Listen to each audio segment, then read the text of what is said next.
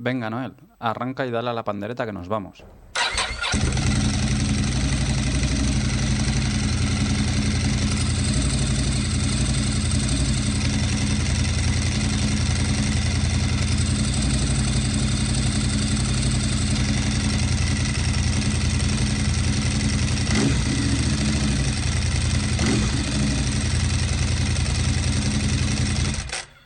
Estás escuchando Embrague en Seco, el podcast para los que vamos en moto.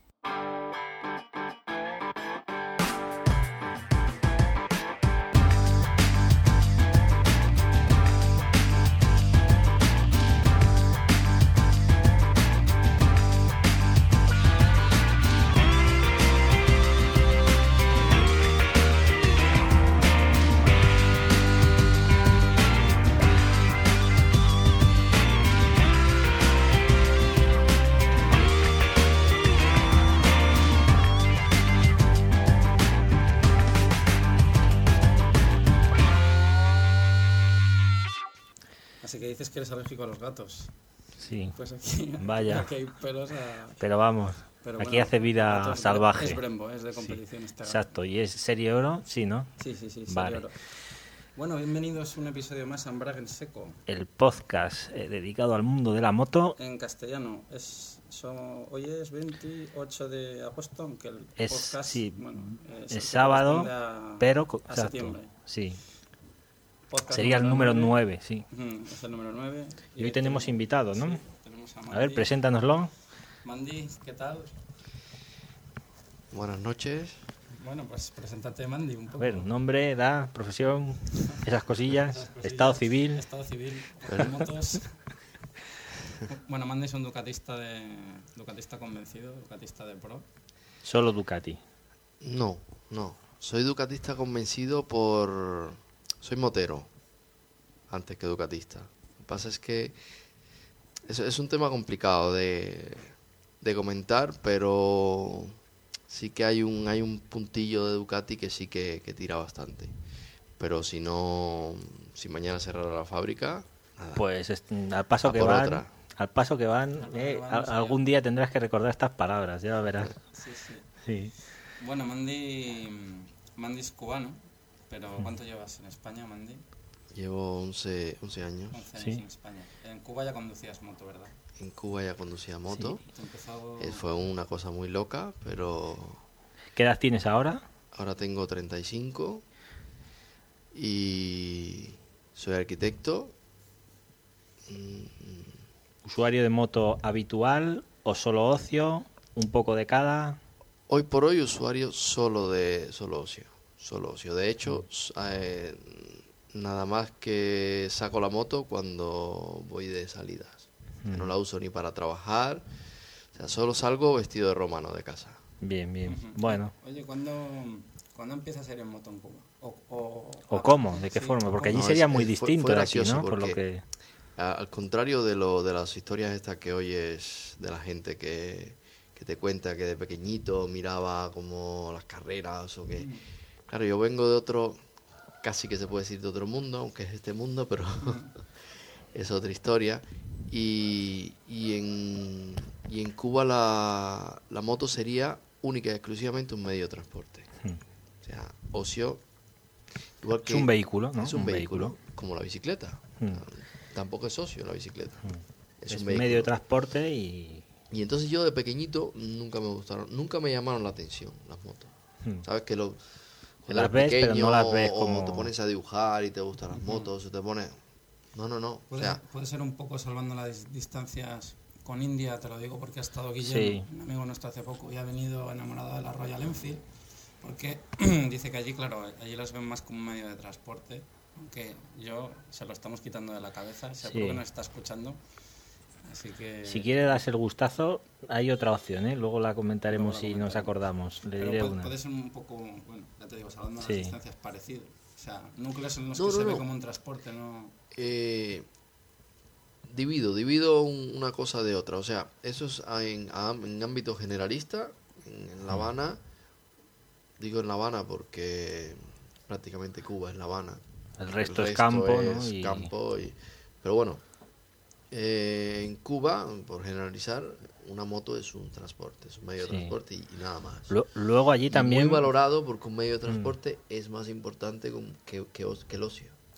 Luego allí, según tengo entendido, tenemos un- algunos clientes cubanos y según creo, eh, tampoco es tan fácil de conseguir, ¿no? Es decir, no es como aquí que dices, bueno, mira, quieras que no, hay 40.000 motos, el acceso a la moto es fácil. O sea, mira. quizás allí, no sé si tenéis tantas restricciones o normativas, creo que no, pero el comprar el vehículo sí que es más limitado los tipos de motos que entran, o es... Por ejemplo, ver, en la. India sí que pasa esto. Si también. nos ponemos a, a ver, yo creo que hablar de Cuba es un tema muy, muy complicado porque t- es tan contradictorio. Te puedo hablar un poco generalizando, un poco así a, a grandes rasgos, ¿no? Porque en Cuba no, no se venden vehículos. No, hay concesionarios, Mm. no hay, no existen, no, no, no, es un hecho, no, no. Lo que hay es lo que hay, lo que había de los años 50, está todo lleno Y es de lo que se mantiene por 50. como de los taxis. Luego tal, ¿no? importación de la antigua eh, Unión Soviética Sí. y todos los países del este y poco más. Y ahora pues se importa un poco así de la Unión Europea, del mercado norteamericano también hay bastante, pero es una cosa muy específica. Te la tienen que dar la oportunidad de comprarte en tu centro de trabajo. Mm. Tú no puedes ir y comprarte un... Y además está prohibido. O sea, tú no te puedes... Si yo tengo un coche, no Mm. te lo puedo vender a ti porque está prohibido. El, traspaso este no puede ser. Pero bueno, por eso te digo, es un tema complicado. Sí, Entonces, Sí. Entonces, Sí. tú, ¿cómo comienzas yo, a ir en moto yo de pequeño ¿Con- nunca con- me, no ¿con me- qué y por qué? nunca me interesaron las Una, motos. una de de, de estas de por ahí. Es lo que decía, nunca me interesaron las motos de pequeño, nunca, o sea, no me llamaron la atención, no, no era mi... Pero un día llegó un- una tía que tengo, llegó con una, con una moto pequeña, en mi caso, una moto rusa, pero que, que incluso en la, Unión, en la Unión Soviética en ese momento la usaban los, los jóvenes, porque es un- una moto que se llama Carpati, eh, una moto de 50, que es un ciclomotor, pero además es, aquello es... mm, Indestructible, ¿no? No, no, no, no. O- al contrario, aquello es un desastre. aquello es- aquello no es una moto, aquello no- Pero bueno, que mi, mi tía llegó con aquello que se le había roto, que no había forma de arreglarlo, que no funcionaba y que ella había optado por... Eso- eso- ¿A qué sonaba? Si la arreglas, para ti. No, no, no, es que te la doy para ti, aunque la Toma, arregles o quítame, que no la llévate arregles. esto de aquí. Y de pronto me vi con una moto en casa y así, bueno, vale. Y mi mamá me la regaló, ¿sabes? Que, que eso es, me podía sentir afortunada porque son caras. En Cuba todo es caro porque no hay. Como no hay, pues es caro, ¿no? Mm. Pero claro, estaba rota, empecé a ponerme a ver si la arreglaba, tal, al final que no, la arreglé. Lo que pasa es que aquello me duró poquísimo, porque en el momento en el que yo ya me vi encima de una moto, ya, ya, ya me entró el como- tema. ahí El gusanillo. espíritu, como decían, claro. el espíritu de la Bonneville, ahí dentro del espíritu de la Carpati. ¿no? Y, Busca a ver si hay alguna fotillo. Sí, ahora, Te- ahora la sí, no, luego la, se, puede, se pueden poner. Pero aquellas motos eran súper peligrosas porque la van está llena de, de, de subidas y, y si tú tenías que frenar, Tienes que que echar una si había, si había, si había que, por ejemplo, en medio de la subida había un semáforo, lo ideal era no parar. Luego ya no si tú- tirabas. si, tú, si tú parabas, aquello no salía de nuevo, no, no había forma. Eso Madre mía. Imposible. Era, era una- un ciclomotor muy, muy malo, o sea, no sé ni cuánto, no, supongo que no tendría prácticamente ni dos caballos, porque aquello era un desastre. Con lo cual aquello no me duró nada. Yo intenté a partir de ese momento buscar la forma de encontrar algo más. Encontrar algo más porque ya te había picado el gusanillo. Ya me había picado el gusanillo, ya lo tenía dentro, ya era algo que era mío y, y- y empecé a ver que aquel mundo Pero- me tiraba. ¿Pero qué hacías? ¿Salías con ella, la usabas para ir a trabajar o algo? ¿O era ocio? La usaba para ir a la universidad. Para O estudiar. sea, un transporte. Sí, sí, un transporte, un transporte puro y duro. O sea que siempre, además, es, es interesante porque en, la, en mi grupo de gente que le decimos en Cuba el piquete, mis amigos, no había nadie que le interesaran las motos ni le gustaran. En ni tu nada. familia antes tampoco Nada, nada, nadie nada. que conozcas tú. Nada, nada. Y Perdona, Mandy, ¿habías usado al menos bici antes? sí, Bici Bueno, sí, por ¿no? lo menos- No, no, oye, es un No, no, comienzo. es que- Porque yo, yo me acuerdo que con las rodilleras aquellas varifles de skate, Yo con la bici intentaba rozar rodillas. Hostia, lo tuyo ya era-. O sea, que yo antes con la bici. Ya te dabas tus homenajes. ¿Por qué, ¿Por qué intentabas hacer eso? Disfrutar, porque, mola, en la tele, gusta. supongo, porque claro, yo veía que, digo, hostia, las curvas, Pues, ¿cómo van? pues en Cuba, mm, bueno, en La Habana, ni hay curvas, ni hay que tocar rodilla, ni tienes por qué gastar el neumático por los, por los lados, ni... Allí solo hay neumático central. ni lo has visto nunca, ni has visto una carrera de motos. Claro, es la información que lleva. Espera, Claro. porque eso llega, o sea, ahora vía satélite o algo pueden ver, o sea, por ejemplo, MotoGP, No, no, no, no. no. pero no porque no se puede ver o no porque ya nadie lo sigue, es un tema que no tiene... No, no, a ver, en Cuba el acceso a Internet es limitadísimo. Y por no decir prácticamente inexistente. Sí que existe, pero es caro, difícil. la Y por el tema, por ejemplo, mal. de turismo, es decir, de que cuando estén los turistas quieran ver competiciones y demás, tú sabes si... Pero a lo mejor el turismo es un canal de información No, en ese tú- sentido. Tú del cuando llegas a Cuba llegas a otro, otro- otra historia. otra historia. Otra historia y si quieres ver ya luego te grabarás en tu casa, la dejarás grabando porque no... Y luego, como te digo, es decir, luego al volver aquí, es decir, con el panorama que hay allí, aquí, o sea, ya nada más entrar y dijiste, hostia, ya ibas con el gusanillo, el mono, decir, No, tengo no, que ver no, algo es más. Que, Es o- que la historia no, no queda aquí. O sea, yo enseguida me quité esa moto cuando pude. Además, era afortunado porque tenía la posibilidad Mm. de tener un vehículo que a mi edad era difícil allá. O sea, yo era una persona mm, bastante afortunada, incluso desde el punto de vista económico, por Mm. cosas que no vienen a cuento, pero eh, intentaré no hablar del tema político porque No, no, no, no viene a cuento ni No interesa. no para nos nada. gusta a nadie, Viene- ¿te parece? Esto es un podcast de motos. Sí, Viene, exacto. viene siempre ligado, porque en Cuba Mm. siempre viene ligado a todo, porque todo tiene que ver con eso, pero vamos a intentar Sí. eh, correr un tupido velo y ya está. Y, y luego me apa- apareció, a ver, la- hay diferentes marcas de motos eh, en Cuba y, y, por ejemplo, motos rusas. Hay un montón. Hay motos, las Urales, las típicas Urales que hay Sí, aquí, pues también están. están hay un, había muchas Minx, que son 125, que eran muy duras, eran muy buenas. Eh, luego están las. Las. mm, ¿Cómo le decían? Las Planetas, que no que eran. ¿Cómo se llama? Saqué yo el carnet de conducir, que eran unas bicilíndricas de 350. Estamos hablando del año, más o menos. Estamos hablando del año 90 y Parece una comparación con- Sí, pero, 92. pero igual estos modelos son bastante más antiguos, ¿no? Sí, No, Por bueno, eso claro, te digo, sí, porque Ural siempre. Además, eh, tú tienes un coche en Cuba y, y ese coche es... para tú eres siempre. afortunado porque es, es para siempre, da igual los kilómetros. Igual te ha llegado a ti ya siempre. desde Sí, alguien claro, que nada, o claro. sea, eso de estrenar tener- no tú puedes existe, tener ¿no? un coche de- del año 52. Hmm.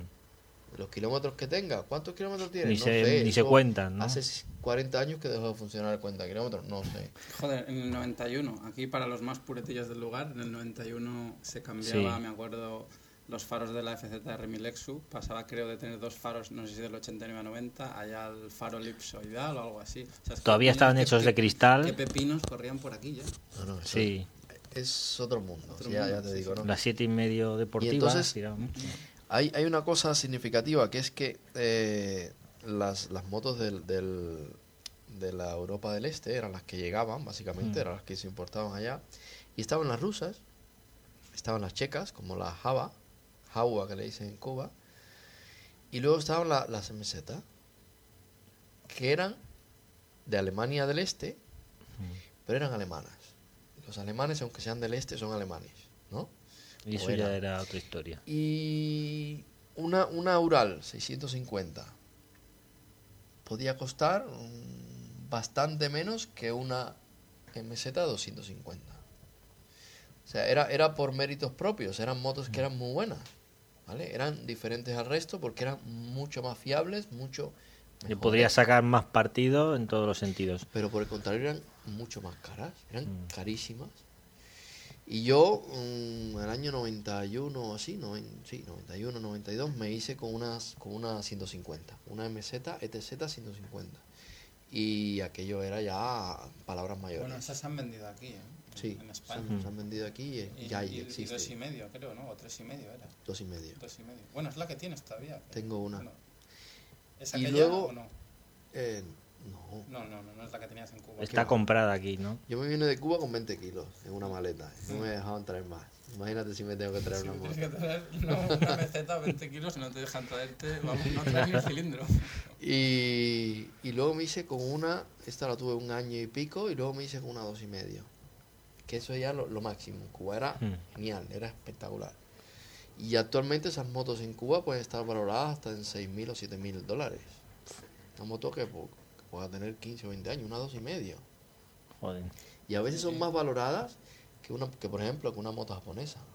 Porque una moto japonesa la puedes, a lo mejor vale mucha pasta, Pero no habrá para... pero no hay repuestos. Mm. Claro. Porque hay, ahí existe el taller, el mantenimiento como tal, o es un mercado negro o algo al margen. No, no, no, tú te lo guisas, tú te lo comes allí. De donde lo saques y- Bueno, es pero cosa siempre, tuya. Siempre habrá alguien que remene motos, ¿no? Por allí, siempre hay el típico Sí, que- sí, sí, sí, conocido de la esquina que te pone la Claro, el mecánico del barrio. Claro, Sí. eso me refiero. Y él ya sabrá cómo se lo saca. Además, estas motos las tendrán por la mano, supongo.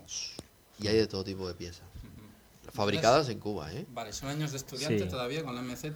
Son años de estudiante. Hice toda la universidad Con la MZ. con esta meseta, Sí. un TS 250 del año Mm, 82, sería o así. Vale. Eh, Ahora volvemos a... Pasamos ya aquí. ¿Qué es lo que viene después de la MZ? Luego llegué aquí, Ya, ya, ya estuve- vienes a España. Sí, la vendí, y la además la vendí muy bien, una pasta. Y ¿Sería cuando- fácil o no? Sí, ¿no? Venderla enseguida. Allí. Venderla enseguida, lo vendes todo, no voy a vender la multistrada. Para allí. Para. Y, y luego llego aquí y, y claro, luego llego- cuando llegas aquí llegas con un montón de problemas, un montón de historias y te olvidas. olvida. Te olvidas. Mm. Y hasta que no llegas a un estatus mínimo, un estatus un poco parecido a estar bien y demás. gente de aquí, Mm. eh, no, te, no te acuerdas de que tienes ese hobby o, ese, ese, o de que te gusta esto. Y claro, a la que me... Pero bueno, eso es un poco hasta que te asientas. Sí, poco, sí, ¿no? hasta que te das cuenta que los problemas... Hasta que lo Hasta que los... está Sí, ¿no? que ya eres uno más y que ves que lo que dices, que hay cosas que, bueno, van a estar ahí y O sea, dices, me planteo la vida de otra El forma. de la Carpati, digamos que estaba adormecido, ¿no? Estaba ahí. No, y además pensé que no iba a tener eh, más motos. Ya, O sea, ya y dije, no- no, ya está, no, no hace falta. No, pero y- algún día te picaría, ¿no? Que Además, es pasa es gracioso que, porque claro, yo- al cambio aquí no sabía aún lo que te ibas a encontrar, ¿no? Yo en, en- Tampoco... con esta moto que estuve cinco años yendo a la universidad, allá claro, ni casco, Nada, ni no, no. chaqueta, ni guantes. Yo en, en chancla, con pantalón corto y Bueno, una aquí, camiseta. aquí hay, hay algún amigo de Alberto que también lo hace, ¿verdad? Esos que vemos por ahí, que van con las chanclas y sin camisetas. chanclas, sí, sí. ¿eh? La- la Alguno con sí, una los R1 por ahí, hawaianos. que comentamos, ¿te acuerdas? Que va, sí, sí. Sí. Y, y luego cuando, claro, cuando llegué aquí, lo primero que hice, bueno, me acuerdo que un día vi en un anuncio, en una revista, que vendía una meseta. Y aquello me... Ya Uy, me empecé a dar Te vuelta y además el costaba, flash. costaba 3 duros, costaba 3 duros. Me costó 150 euros. Sí, Esta- estaba, estaba roto el motor, pero arreglarlo me costó poquísimo también. Bueno, claro, como ya, sa- le- ya ¿Sabías lo que había? meca- Sí, ya habías mecaniqueado Yo había, acabado- yo había vendido la mía en 4.500 dólares en Cuba y llegar aquí, comprármela por 150. Decías, bueno, ¿esto qué es? Me tirado. puedo comprar cuatro. Y lo que pasa es que lo que sí que hice fue sacarme el carnet, me lo tuve que volver a sacar aquí, Ah, el de allá no servía, igual de que de coche Mm. y todo. Y, y tiré con la con, con esta moto, con la dos y medio, como se podía, no había que limitarla ni nada, porque tiene 22 caballos. Claro, porque tú sacaste la 2 ya, no había la división de carnets todavía, ¿no? Yo me saqué la- el A, el A. el A directamente. Vale. Pero mm, fui con esta moto dos años y la aproveché bastante y la conservo, la tengo, no, no creo que la venda porque no la tengo Como asegurada, no la decoración uso, o... pero, te funciona Sí, o funciona Sí, perfectamente. Doy fe, que la he probado. Funciona súper divertida, ¿eh? lo que pasa es que no puedo darme el lujo por el momento de pagar tantos seguros, que ya tengo dos Ducati. a, a ese, a ese punto llegamos. Y no, fue... Ya luego ya me empecé a conectar con las carreras, Sí, y el pero- mundo de las carreras y... Claro, pero Pero de ahí a Ducati hay mucho trozo. Claro, pero o sea, algo es debió pasar. decía- lo que decíamos antes, que también te, te conectas con el mundo de las carreras porque a lo mejor en este país llega más el producto, se distribuye más el producto. Sí, ya mejor lo decíamos. En Cuba a lo Mm. mejor no es que no haya afición, es que si tú no dejas que un producto entre, ¿sabes? No creas esa afición, ¿no? Aquí el productor, como decía también bueno, el, el fundador de Bultaco, sigue la, la venta de motos sigue la bandera La de bandera de cuadros. cuadros. Sí, y aquí es verdad que razón. tira, o sea, pero es que claro, no es de ahora ya. De los 70, pues ya ves tú la No, no, es que, el- a ver, el mundo del, del, del marketing y, y de, y de... Y la distribución es No, brutal. el- es, es, es otra historia, es otro mundo. En, el tercer mundo mm, funcionan los deportes que tú haces por ti mismo. El atletismo, el fútbol, el tal, los que no, tienen, no necesitan nada. Claro, el deporte de motor es para el primer mundo.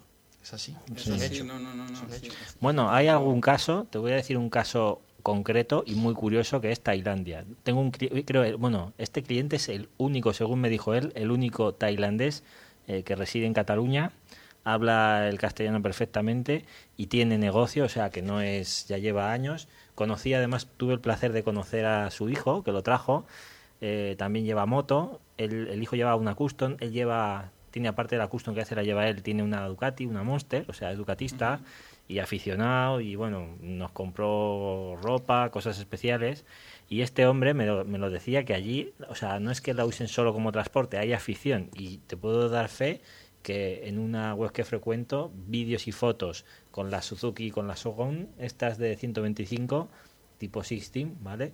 Pero van rodillas al suelo, o sea, es afición por las motos. Es un caso un poco extraño, ¿eh? Pero es el único si país te- que conozco si te que. ponen, si te ponen que- las que carreras, eso te entra. Claro, Claro, pues eso es a lo que me refiero yo, pero Sí, que es que allí, por ejemplo, a tienen esa chico- a afición, les encanta, que no le tío, él me lo dijo, sí. Claro, es lo, que- lo más si primario no, del si no y eso. si no te las ponen, no existe. Claro, no existe, ¿no? Mm. No crean esa también. No existe y- Solo lo ven como lo que decías tú, es un medio de transporte y, Y, ya además está. no es un medio de transporte muy difícil de, conseguir. Es un medio de transporte y, caro. mm, y- de mantener, supongo que también. De mantener menos. Más que el coche, por ejemplo, importante.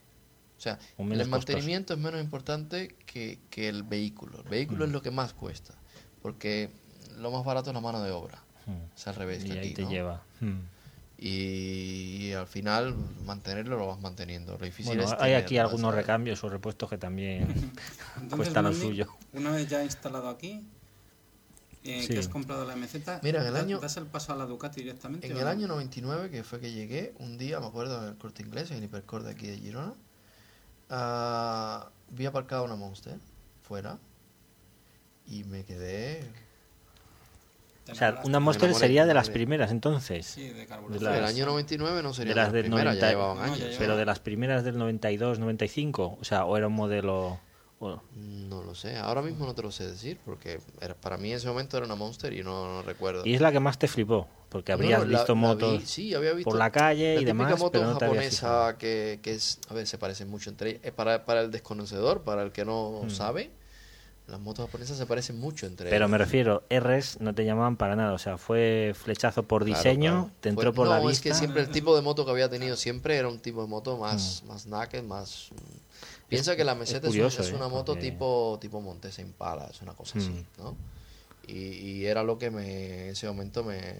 me- Y claro, mm, yo me acuerdo que en ese momento pensé, a ver si algún día puedo yo comprarme una moto de esta, me encantaría. Y es año 99. Mm. ¿Y la habías visto a, a 2005. funcionar y demás? No, no, no. Nada, o sea, Había simplemente primero era estética. Sí, sí, sí. Pues mira, cumplieron su objetivo que era, ¿verdad? El, cuando salió la Monster, el ser. un Tardé icono, seis ¿no? años en comprármela. Al 2005 me la compré, la Monster. Ya había pasado mucho, había, fue, estos cinco años fue un tránsito importante de muchas otras cosas. ¿Por qué- perdona, ¿por qué será que los otros dos clientes que tenemos aquí cubanos, los dos tienen ese 2R? O sea, y están loquísimos con esa moto. Puede ser por algún, no sé, qué es, o sea, podéis estar influenciados por algo, habrá algo por allí que no os deis cuenta, algo que os tire, porque, hostia, ahora que lo has dicho, Yo creo que no. O sea, a ver, no tiene por qué. No tiene por qué, será casualidad. Es que no, no le veo otro, otro sentido. Pero, a ver, me gusta, como soy arquitecto y, y tengo mis formaciones profesionales, me gusta mucho el diseño también, el diseño Hmm. industrial también. Y los italianos en el diseño industrial son Mm, espectaculares. sí. Eh, en todo. Si te tienes que diseñar una copa, No, en diseño siempre ha sido, la verdad es que bastante, En arquitectura buenos. poco. En arquitectura se quedaron en el No, pero Renacimiento incluso no todo lo que es más. mobiliario también. Mobiliario, y- todo, todo. Mm. Muebles de baño, es, es brutal. Y, el diseño italiano me gustaba. Mm. Y el tema de Ducati y tal. Y además siempre me interesó la moto europea. Las motos italianas, eh, japonesas, que son que es lo más fácil de entrar por la, por Mm. la vista, por amigos que tengo y tal. Sí, y por precio también, pues son motos Mm. que tienes o, o que Pero esto no lo abundan sabes. bastante Esto en el todavía no lo mercado. sabes. Mm. Claro. Tú vas mirando, esto todavía no lo sabes. O sea, que luego te llevaste la sorpresa cuando... Dijiste, hostia, quiero esta moto. A ver, cuando para mí fue factible y fue real, fue una cosa que, mira, oye, sí que sí que se puede, eh, ya lo tenía clarísimo, que lo que quería era esto. Lo tenía clarísimo, además. Y, y me acuerdo que un día fui a, a Motosper en Figueras, cuando estaba en Figueras aún, que estaba Mario, un vendedor que es un buen, buen tío, y llegué y le dije, yo quiero Quiero esto. quiero esto. Pero nunca he probado ninguna, quiero probar una. Y el tío me miró así raro.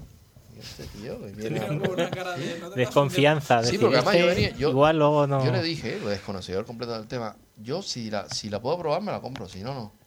¿Esto qué Como haces con un coche, ¿sabes? 95, Claro, ¿no? De ahí, no, oche- eh, 2005, 2005, perdón. Sí, Claro, de aquello 2005. de pruebas No, 2004 nada. fue de probar motos, Mandy. No, como no fuese de alguno por ahí o que la tuviesen. Sí, sí, Tres como mucho. 2004, 2004 fue. Septiembre de Más o 2004. menos. Bueno, depende de los casos, pero sí, pero, así de esta forma de soler Y, tener, y sí. yo le dije, además, un tío que llega, que nunca Y lo ha que visto no lo has visto de nada. ¿eh? que habla raro, que es un tío que te Por eso te digo que el otro diría, hostia. Y el tío mira así, y yo es que si no la pruebo no me la compro. Y, Y te dejó, consiguió- que gracia, consiguió gracia, de y el probar. tío me dijo, oye pues, pues vale, venga la Y prueba. tenían una allí, Y tenían una multistrada 1000. Era la que tenían la de 1000 prueba. DS. La Ah, 1000 mira. DS. Y el tío me la dejó probar. Y claro, yo flipé con la moto. Claro, no- en mi vida había llevado una moto de más de, de 20 caballos. Y me daba Eso era otro y di una vueltecilla y regresé. Pero claro, Encantado. y la, y la encargué. Encargué la S2R que me acuerdo que acababa de salir en ese momento el, el modelo y la encargué en, en, en octubre y no me llegó hasta, hasta marzo. Joder, menuda espera, ¿eh? Menuda espera, desde Pero luego, no pero eso es un flechazo, ¿eh? Porque realmente tiene tela Pero lo que Noel, yo cuenta. no tenía, yo no tenía, no, no tenía ningún apuro. Yo tenía la mía pequeñita que Mm. yo Hombre, iba pero saliendo. hostia, no tenías ganas, no estabas ya, decías, no, tío. no, no, porque ahora sí. Ahora sí, ahora yo no bueno, puedo quedar sin llevabas moto. muchos años esperando, Claro, también claro. es No, verdad, no, ¿eh? Llevabas, se No, hacía no, no, esperar. Yo desde el 2001 ya tenía la meseta. Yo tardé dos años solo en, en volver a engancharme. ¿eh? En 2001 ya tenía meseta, ya me había sacado el carnet, llevaba cuatro Hmm. bueno, años. por lo menos ya te está, digamos pero que no te- tenía la mm, necesidad, la necesidad que puedo llegar a tener ahora. Porque esa- ya te habías que te creado, exacto, el, crean. la el- necesidad te la el crean. mono que tú tienes ahora. Sí, el mono que yo... La necesidad te la crean. Yo no la tenía todavía y, y pude esperar tranquilamente seis meses. Y, la- y- y ahora. Y ahora con lo vería- ganas. ahora lo vería muy, me lo vería muy loco, ¿no? Ahora si tengo que estar seis meses sin mi moto. Uf, me- madre uf, mía. Pero madre qué mía. historia, eh, tío. Mañana salgo, aunque tenga que venir con las vértebras de la No, no, mano. no. Yo quería, yo quería además, quería el- la amarilla. porque La amarilla y negra, ¿no? Porque Es- la negra llegó. Bueno, de hecho es la que tienes ahora. Amarilla sí, con sí, unas sí. franjas. La negra llegó en, en, en diciembre. Yo dije, no, no, no. Yo, me Yo espero, quiero esta. Yo me espero. Claro, la pillaría la que fuera, el color que fuera. Yo quiero la moto ya. Flipante, para que luego digan lo de los flechazos con la moto, siempre he pensado que en ese caso había corazón, porque lo que nos cuentas, eh, bueno, yo creo que a más de un oyente seguro que se estará identificando con tu caso, ¿eh? para que luego digan, y claro, esto es que es amor a primera vista, o sea, No, y tener un objetivo claro. cuando- sí, Y además, me acuerdo, me acuerdo porque tengo fotos de cuando fui a buscar al concesionario, cuando, cuando me llamó me llamó Mari y me dijo, oye, que ya está. Porque además lo llamaba cada, cada semana, lo llamaba, oye, ¿ya ha llegado? No, aún no ha llegado, no te preocupes que yo te llamo. Vale. Y cuando me llamó, el día me llamó, yo fui a buscarla y era más feliz. Y me acuerdo que fui a buscarla a Figueras, que de Figueras a donde vivo, a Santa Coloma, hay 70 kilómetros. Y cuando llegué a casa llegué hecho polvo. Esos 70 kilómetros llegué hecho polvo. Además es una moto que tiene, además de, de la potencia que tiene con relación a la que yo llevaba Hmm. normalmente, es una moto que La retiene posición mucho, nada, sí. retiene mucho, que una, yo estaba acostumbrado a una moto de dos tiempos que no retiene nada, y es una moto muy brusca, que si estás acostumbrado a darle al gas una que hilar más pequeña, que fino, tienes sí. que dar, claro, tienes que llevarla mucho más, más suave. Yo he hecho polvo.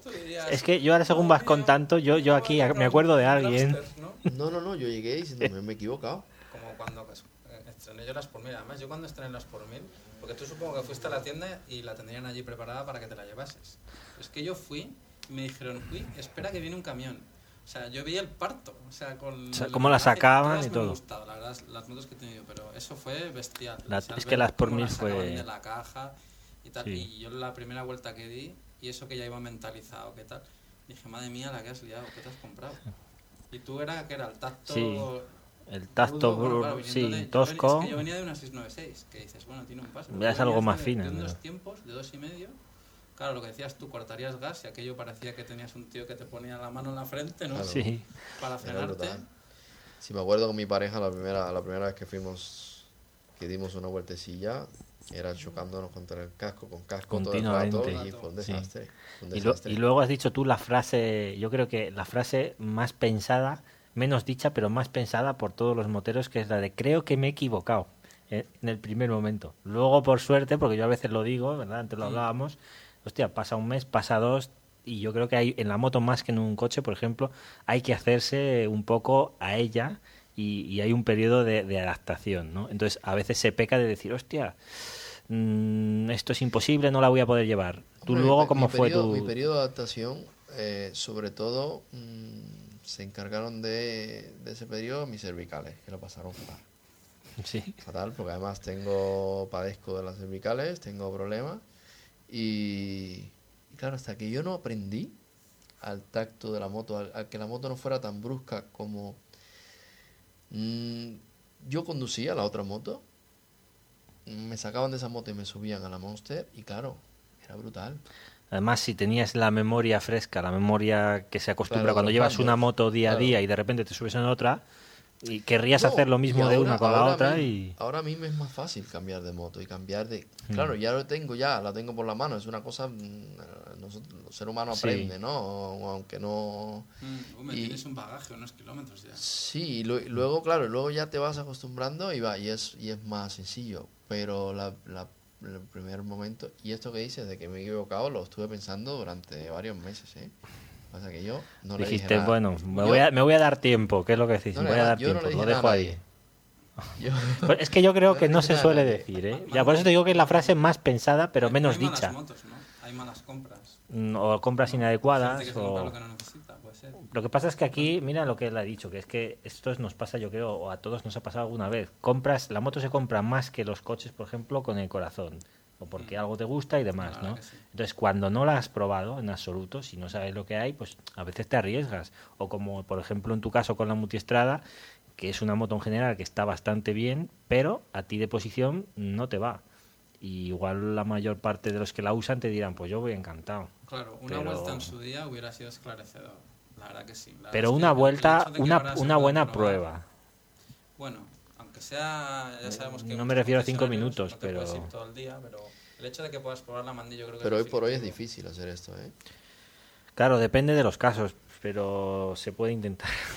depende de dónde se puede te intentar. pueden dejar dar Claro. una vuelta de, Sí. de 10 minutos o de media hora, Sí. pero que te la dejen para llevártela a tu casa, ya te digo yo que... No, no, para No, no, llevarla no, ya es otra historia. Es otra historia.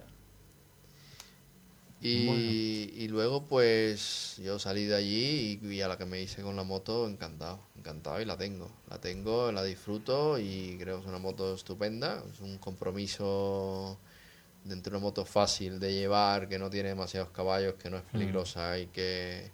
Y no es te supone un gran genial. estrés, que la llevarás bien, ¿no? Yo ni me divierto ¿Qué mucho. kilómetros tienes, Mandy? Con Tiene la... 30.000 kilómetros. Vale, y luego, ¿cómo te entra la vena de comprar una SS 900 del Año. ¿qué año? Del año 95. La de eh. faro cuadrado, preciosa. La cuadra.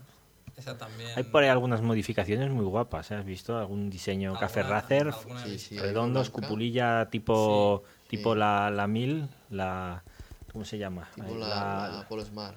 La monopo- no, la otra, la monopo- bueno, sí, o la Sí, monoposto, mismo, sí. bueno. Sí. Pero he visto una que lleva va todo en blanco, pero ya está hecha hoy en día, o sea, personalización de estos mods que hacen y Esa te la Tiene su historia, después, ¿eh? ¿no? Sí, O sea, pero que fue esta, esta fue un poco, esto fue un capricho y una locura además, porque además era, yo creo que cuando yo, cuando compré la S2R era la, salía el modelo y había Mm. una generación, yo empecé a conocer gente que era, la S2R era su primera moto, Mm. pero mucha gente además, empezó a generalizarse un montón y luego a la gente se le empezó a quedar pequeña, ¿no? Y yo no lo entendía mucho porque a mí no se me quedaba pequeña, no, no, yo me divierto aún con ella perfectamente y creo que 80 caballos por carretera o 77 que es no, no, van perfecto. de de sobra, sí. Pero lo que yo veía era la, la gente que se la, se la acababa, según ellos, entre comillas, y se compraba un bicho más grande, ¿no? Y, y el más grande que había en ese momento era la S4R, para comprarte la Monster, la Mm. S4R, más potencia, tal. Y, y yo dije, pues, lo empecé a mirar, lo empecé a mirar, porque es esto que la necesidad te la crean, ¿no? Una Pero sociedad de consumo. visto- yo ya había visto eh, este modelo de la, de la SS esta de faro cuadrado, la antigua, que se habían vendido pocas, que era una moto cara cuando llegó en su momento a Hmm. España, que España no estaba muy... Que aquí no había cuajado. Era una moto bastante más cara que las, ital- que las japonesas y que era más difícil, había muy poquitas y a mí me gustaba, me gustaba un montón ese, ese diseño. Y apareció una a un precio muy razonable. Razonable. Y entonces yo hice mis cuentas y dije, si yo vendiera la S2R para comprarme la S4R, yo tendría que invertir Tanto. una cantidad de Mm. dinero. Y esta cantidad de dinero, que era lo que yo más o menos había pensado que podía La voy a Sí. mirar en la, en la SS. Me, Me sirve, hago con me esta. da para hacerme con esta. Y luego, si tuviese que hacer algo, pues ya irás haciendo. ¿no? Y de momento tengo dos motos que son parecidas pero completamente diferentes. Hmm. De llevar, de carácter, es, otro, es otra historia. Y dije, "Pues bueno, de todas formas, si me equivoco, es una inversión, porque esta moto sí que es una Hmm. inversión, es mucho más fácil de vender, hay pocas, es, es- En determinado momento sabes que algún coleccionista, alguien que esté interesado Sí, justo en tener este modelo, puede- pues mm, sí. si está en buen estado, sé lo que dices tú, con tiempo y una caña, pues la puedes y, sacar. la, y entonces pues dije, me estoy equivocando, Mm. pero me equivoco con conocimiento de causa. Es un capricho y ya está. Mm. Los caprichos son así. Lo pude hacer en ese momento, no me arrepiento. A lo mejor ahora no lo habría hecho, pero bien hecho está y está allí. Y es una moto que me gusta mucho también. ¿Para qué la usas, por ejemplo, esta? ¿Para qué usas ahora cada, cada una de las dos? ¿En qué casos dirías, por ejemplo, si alguien nos está escuchando, dirías, mira, ¿qué uso consideras también tú que es idóneo para cada una de las dos? Lo que te voy a decir ahora te vas a reír. A ver. Muchas veces he salido de casa con las dos llaves y con los dos con los dos no no documentación. te decides, ¿no? Y no has dicho, hostia, ¿sí? Pa- Pero ya con la ruta en mente, No. diciendo, Si la- voy a hacer esta si ruta, la ruta que es me muy llevo. larga, si la ruta es muy Cor- larga, Corríjame si me equivoco. Yo creo que tú has bajado hacia la SS. Lo que pasa es que las vértebras a lo mejor muchas veces te han, Te han dicho- No, "Hacia no, la no, otra".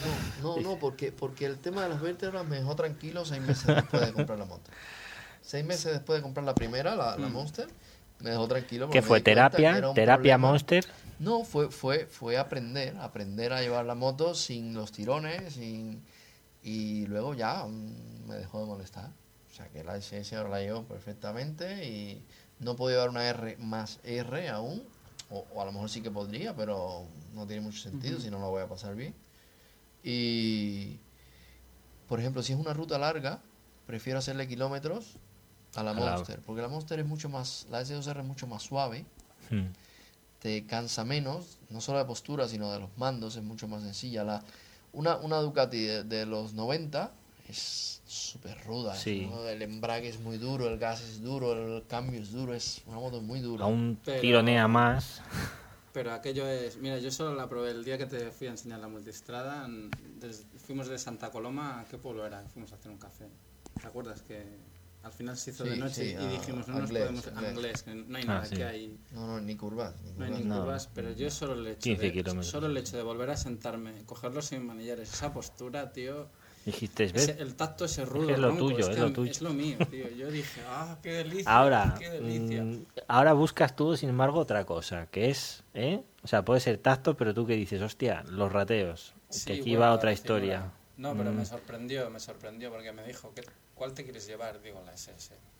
Digo, no, no, no pierdo la ocasión. no pierdo la ocasión, eso ni se pregunta. Pero por ejemplo, Sí. la SS, yo rateo, no tengo problema. La consideras no, más. La ¿sí? SS no. La Monster.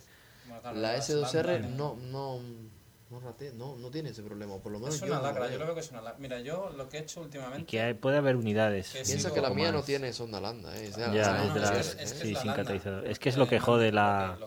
Sí. que fastidia el, el tema este. Es el tema de emisiones. Bueno, yo de hecho lo que, que me comentaste tú el otro día, ponlo en un foro y tal, que no he puesto, no ha contestado nadie. No, sé. Nadie, joder. No, pero es curioso, Madre mía, luego... sí, todo el mundo consigue... Todo quiere hacer modificaciones y probar y que les digas, pero... Yo lo que hice el otro día es, estaba la moto arrancada y desconecté el cable simplemente que va de la landa a la centralita. que yo entendía, digo, bueno, se va a parar. Pero carga el del mapa. motor, pum, se para. Le quito y digo, ahí va, si no se para. Digo, bueno, me voy, claro, no hay señal de la landa. Entonces, bueno, después ya comentándolo con un mecánico me dice, no, dice, hay un valor por defecto, dice que la centralita lo asume. Como no hay un valor seguido Sí. variable de la landa, dice, se queda con ese valor. Claro, ni un puto rateo, o sea, finísima. Y pensaba, digo, bueno, seguro que a lo mejor no Lo paras notaré en algo. porque está en marcha. Digo, pero Sí. cuando vuelvas a encender te hará fallo del motor y no arrancará. Que va, arranca. Sí, y nos Vas fuimos de ruta y nos y fuimos de ruta y bien. de puta madre. Y en O sea, ciudad, tanto, yo creo en los foros, la vara que han dado con los rateos, que sin mapeado de centralitas eh, de un tío por eBay que le Que si no sé qué. y te carga el mapa. Y era tan fácil como igual quitar- coger algo, ver, meterle una fácil, resistencia Porque y... por una parte es una chapuza ir con el testigo de fallo de motor encendido. Y me falta de verificar si carga un mapa alternativo. Es decir, si cuando tú quitas el cable, solo es el... Bueno, El- el, gato está aquí. Es que sí, a, a Brembo le gusta participar gusta aquí de la esta, este pero. Es peligroso. Lo que, te- lo que comentaba es que yo no sé si es solo el valor de ese sensor Hmm. el que da por defecto O si carga un mapa entero, ¿no? entero, o sea, en, en el que el resto de los sensores te da un valor. O sea, claro, no me lo han asegurado. Me dicen que, claro, hubo uno que me decía, hombre, si yo fuera el programador, evidentemente lo haría de tal manera que solo te diera un valor por defecto en ese sensor. Claro, para que los demás pudiesen seguir funcionando. Lo que pasa es que aquí es lo que te dije, hasta que no lo apruebes en banco no puedes saberlo. Realmente, a no ser que Ducati sueltase prenda. Lo que pasa es que ya es otra historia, ¿no? ¿Estás bien, Mandy? Que te veo. Es que... No, no, si ¿Quieres tomar el no, aire? No te preocupes. que. Bueno, pues... Y eso, pues que, que dices, joder, tío. mm, Yo, con lo, además, con lo bien que van los motores de aire de Ducati. Es que si os fijáis, ahora solo están con los motores de agua a saco, que parece ser que es la evolución. Yo creo que el motor de aire O lo que no va a aguantar es la. Euro 4. Yo creo que está claro. mm. O sea, van a Hombre, claro, piensa- pero piensa una cosa, normalmente por eso lo hacen. Cuando tú sacas un modelo ahora, mm, tú no lo sacas solo de aquí a tres años. O sea, tú tienes que mirar las normativas eh, próximas que ya se han establecido. Entonces, claro, si eh, ellos ahora yo no creo que hagan nada más con el de aire por eso mismo. Es decir, porque eh, lo extinguirán cuando ya vean Está que no pueden para- venderlo. sí, sí, para asistencia. Posiblemente las que les queden la vendan en otros mercados, las lleven a otros mercados y Sí, fuera. Menos restrictivos. ¿Entiendes? eso, Y, mientras seguirán pues con, con el que les dé ¿Tú cómo ves lo nuevo que hay de Ducati, Mandy? El, el cambio este tan bueno que hubo tan cacareado en los foros de Monster nueva, que hubo riadas de post, que es el diseño La- bueno, la Mega, ¿no? nueva Sí. y todo esto. Y Street Fighter, que si es una 1098 sin carenado. Mira, yo, yo creo que, y eso también te lo digo por deformación profesional, por mi profesión, que el ser humano por, por naturaleza es muy conservador. Muy conservador. Y siempre te va a decir que todo tiempo fue pasado fue, fue Fue mejor. Y, y claro, a esto, a esto se tienen que enfrentar los, no solo los ingenieros, que los ingenieros ya es una parte de la cadena, sino realmente los, los, los que crean, los que se mueven con el marketing, que son los Los publicistas. publicistas, que son unos cracks. son- Y, y yo pienso que, que, que todo tiene que evolucionar, que el mundo se mueve, que no, no puedes estar estancado. Y yo, ya ves, me compré una moto de hace eh, 15 años, pero, pero con conocimiento de causa. Y, co- y, y y la- tampoco era tu primera moto, tu, tu, moto principal. moto. O sea, ya te la coges con, con otro porqué. Sí, sí, es otra, ¿sabes? es otra historia. Y, y a mí lo que tengo claro es que, a ver, mm, y además te lo demuestra si sigues en lo, en esto de los foros y tal, que cuando sacaron el primer modelo de este que ahora mismo todo el mundo dice que era el bueno, en ese momento también la gente... También fue criticado, ¿no? La Claro, sí. Y entonces al final, pues que lo están haciendo mal los de Ducati, yo no lo creo. No, Bueno, no, te lo están no, haciendo mal. sí, Me es que pasan cosas, hay cambios. Si, si dices, joder, Sí, bueno, pues mira, que al final iréis con motor con, Yo creo que hacer el, ejercicio que han hecho de la, No, de la. Monster era muy complicado hacer. Mm, No, desde luego. Muy complicado hacer porque tenían que renovarla, pero no la podían sacar porque ese es el, el- ese es el mercado de Ducati, se, se aguanta con la Monster, prácticamente. Y yo creo que el ejercicio que han hecho es, es, es bueno, muy bueno. Bueno, Puede ser que no te... que no te en números, ¿no es? En números Lo les canta. certero. Los números les dan la Es que en esto, como en otras marcas, o como, ah, por ejemplo, luego comentaremos con el tema de- del correo de este oyente, a veces eh, lo que prima, que son, o sea, cuando tú cuando haces algo, normalmente hoy en día las principales marcas ya no lo hacen por, por decir, lo estoy creando con pasión, estoy haciendo algo al margen de todo lo demás. Hay modelos en la historia de las motos que podemos ver que, se, que surgieron de un proyecto loco en el que más, nadie más que igual dos ingenieros creían y que luego por lo que sea a veces dan, da la vuelta al asunto y se llega a, a producir. Pero hoy en día sabes que ya antes de hacer algo eh, eh, hay unos números. Entonces tú dices, ¿cuánto voy a vender de esto?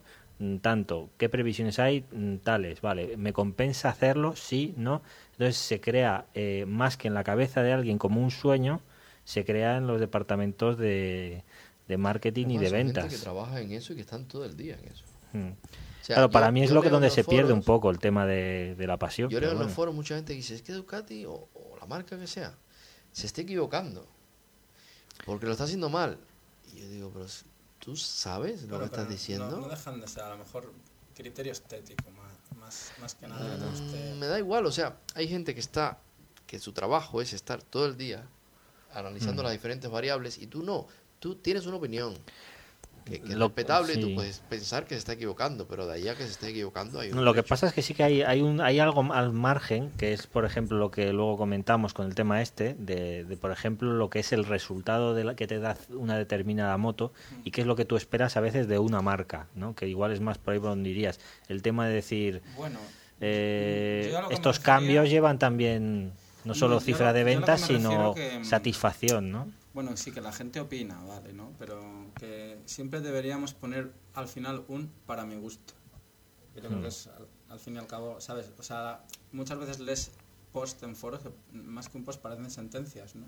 Mm. ¿Sabes? Cuando con un para mi gusto al final, oye, para No, mi gusto. creo opinión. que- Sí, en mi opinión, creo que no, porque Sí. evidentemente tú no puedes saber como un ingeniero no, de y además, fábrica hasta que no, un- hasta que no dices que Mm. es tu opinión, no realmente no es no es creíble porque o sea cuando, todas las opiniones tienen su razón de ser y todas pues hasta cierto punto incluso pueden ser ciertas porque es tu opinión y, y no es discutible si es tu opinión no es discutible Sí, sí. pero si si tú dices es, sentencias como dices tú esto es así Esto es así, no. Claro, No, sin, em- sin no. embargo, fíjate que, o sea, por ejemplo, en este caso de Ducati pasa así, critican o pueden decir, hostia, estos cambios que está haciendo la marca, y por decirte otra marca que conozco cercana, Suzuki, pasa al contrario. La mayor parte de los usuarios reclaman de ciertos modelos que tendría que haber habido una actualización. Son modelos que funcionan muy bien dentro del segmento al que van dirigidos tal como están, y tú dices, hostia, ¿y ¿por qué esto no se ha hecho? Yo, por ejemplo, hablando ya con el responsable, precisamente porque también te interrogas por estos temas, te explica, mira, a día de hoy, eh, por ejemplo, Yamaha ha cerrado ocho factorías, ¿eh? Mm, Suzuki ha cerrado producciones, pero no ha cortado, o sea, no ha, no, ha cerrado ninguna fábrica. Entonces, ¿qué pasa? Que es, es cuando deciden también, bueno, ¿qué hacemos? Eh, actualizar un modelo o hacer ciertos cambios en estos momentos supone un coste determinado. Lo asumimos con la probabilidad de que tal, sí, no. Entonces, es lo que digo, ¿ves? Depende un poco de la marca y de cómo se ha estado moviendo en los últimos años. La persona que lo ve desde fuera dice, hostia, mira esto, yo lo critico por esto, lo que dice, o me parece que lo están haciendo mal por este tema, y hay quien dirá, pues eso a Suzuki, y Suzuki dirá, pues mira, yo voy capeando el temporal como puedo, ¿no? Sí, bueno, claro, luego ¿Sabes? está el tema, el tema comercial y los números y, y- y el, y el Sí. tema tan cacareado de la crisis. A lo mejor un modelo puesto a destiempo o un mal movimiento. les puede de hundir una, fábrica. te puede- puede Y fijaros, sí, y fijaros un dato, además, con las motos, eh, quitando Harley, que es la única casa yo veo así más estrambótica, que hace esas compras raras y, ¿sabes?, que va por ahí replegando, eh, la mayor parte de las marcas se mantienen de forma más o menos independiente, es decir, pueden compartir componentes y demás, pero son Honda Honda, Suzuki Suzuki.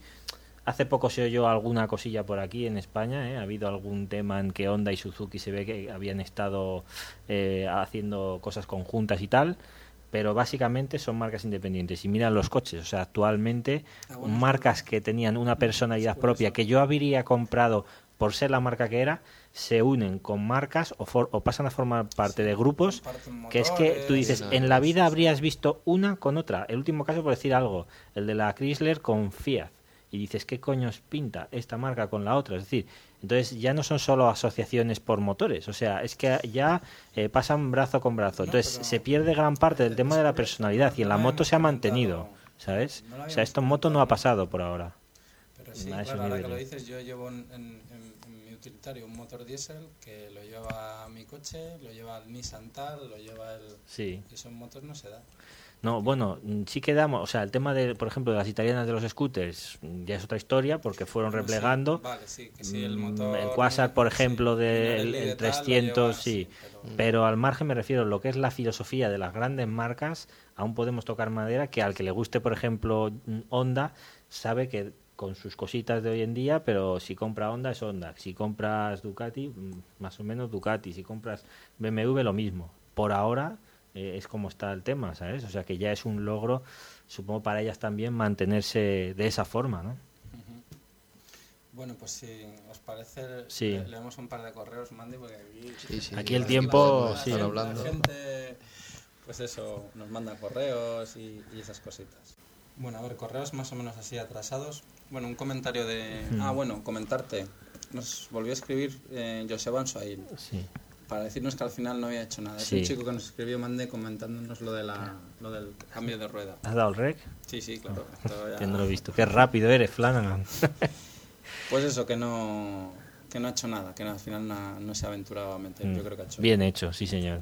Luego hay un comentario del tema de la Bonneville pendiente. Mira, Sí. comentan, no habéis comentado nada del asiento de la Bonneville. Desde que yo la conocí, que me encantó, uno de los defectos que escuché de ella es el movimiento de la espuma que decían que daba la sensación de que te ibas a caer del asiento. ¿Algún comentario al respecto? Un saludo. Yo le he contestado en ¿Cómo el se blog. llama? Doctor. Doctor. Helios. Eh, sí, mm, mm, eh, ay, no me acuerdo el nombre, la verdad. Bueno, ya Bueno, nos- Doctor Helios, Sí, pusimos, ya la, pusimos la promo en un podcast anterior de su podcast. Y, mm, y sí, bueno, este es el chico que estaba en Bogotá. Ah, ¿No te sí, es verdad. Vale, ya sé quién eres, sí. Mm.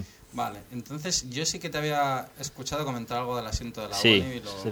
Vale, yo respecto a esto sí que mm, no sé si exactamente te refieres, o sea, si tú cuando estás arriba notas que se mueve por debajo la espuma, podría ser, ahora mm, es que me lo ha comentado ahora Alberto y yo he caído en que estos asientos eh, cuando los montan tú lo puedes ver que a veces o al menos algunos yo he observado que van la espuma de dentro va eh, protegida como una especie de bolsa, como si las hubiesen embalado y luego va puesta después el tapizado. Entonces, eso no es normal, yo no lo había visto nunca.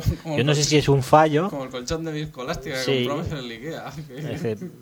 y luego venía y luego venía... lo habían tocado, ¿no? Habían Además, tocado. eh, faltaba la espuma. Pues no sé si es una cosa, pues yo que sé, o que han cambiado de, de quien los hace. Yo he visto que lo hace SAZ, según pone, y me sorprendió un poco verlo, ¿no? Ver que los asientos, hostia, no estaba la espuma directamente, ¿no? Entonces no sé si te pasará por eso. Yo la verdad es que no he notado nada en los trayectos. Lo que sí que he notado, evidentemente, es que el asiento de gel le iría muy bien, ¿no? Y no sé si... ¿Te gustan las Triumph, Mandy? Me gustan las Triumph. ¿Las Bonneville? Pasa que tengo que probarla. La ponéis muy- muy bien vosotros. Yo la quiero probar. La Trusto, la Trusto, tú, me- tú me ves en una... Bueno, en una Sí, Trusto hombre, sí. Bueno, pues vamos con un... Nos han enviado un audio correo. Antonio Jorge Hernán Obispo, de Madrid. Y bueno, os, lo- os, os dejamos ahora el, el audio correo y, y- y lo reproducimos. Albert, eh, hola Noel. Lo primero presentarme, soy Antonio y como decimos en la capital, eh, soy de aquí de Madrid, treintañero con unos 20 años de, experiencia en moto. Y bueno, quería en segundo lugar eh, transmitir mis felicitaciones por este podcast que encontré de, de casualidad trasteando por iTunes. Y la verdad es que llevo un par de días enganchadísimo a él y tratando de en cualquier ratito muerto que tengo en el trabajo ponerme al día. Y bueno, me faltan pues, un par de capítulos para estar ahí al corriente. Y en tercer lugar, antes de que se me pueda olvidar, eh, quería daros eh, muchos ánimos para que continuéis en la medida de que, de que sea posible eh, continuar con esto, que, que a mí particularmente me encanta lo que estáis haciendo. Y bueno, pues lo que os quería comentar, pues es algo que he visto en los primeros episodios del podcast que habéis mm, comentado, pero no habéis llegado a, extenderos en ello y es el tema de la, de la fiabilidad mecánica que, que podemos encontrar. Entonces, bueno, esto pues he dicho todo desde mi punto de vista particular y me consta que hay gente que pueda opinar más o menos igual que yo. Y en base pues eh, también hay que, hay que tener un poco de cuidado porque podemos caer en, tópicos que no llevan a ningún lado. Entonces, pues bueno, eh, lo primero es eh, decir que bueno, está claro que las cosas hoy en día ya no son como antes, ya no hay marcas malas o muy malas porque han mejorado mucho, ya no hay marcas buenas o, muy buenas porque incluso creo que aquí ha sido mm, la pérdida ha sido grande, han perdido muchos fuelles, han dormido en los laureles y muchas de ellas están disfrutando de rentas obtenidas en el pasado pero que no están hoy en día haciendo gran cosa.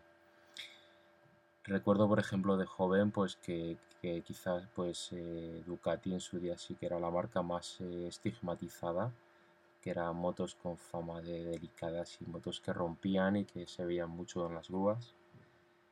Y que, bueno, pues de, un tiempo a esta parte, pues parece que Ducati se puso las pilas y, y la cosa mejoró. Yo, bueno, siempre tendré mi recuerdo de Ducati, alguna moto que no he tenido nunca pero recuerdo un vecino del barrio que tenía una, una Ducati Paso, curiosamente también pintada en azul, a ser la moda en la época.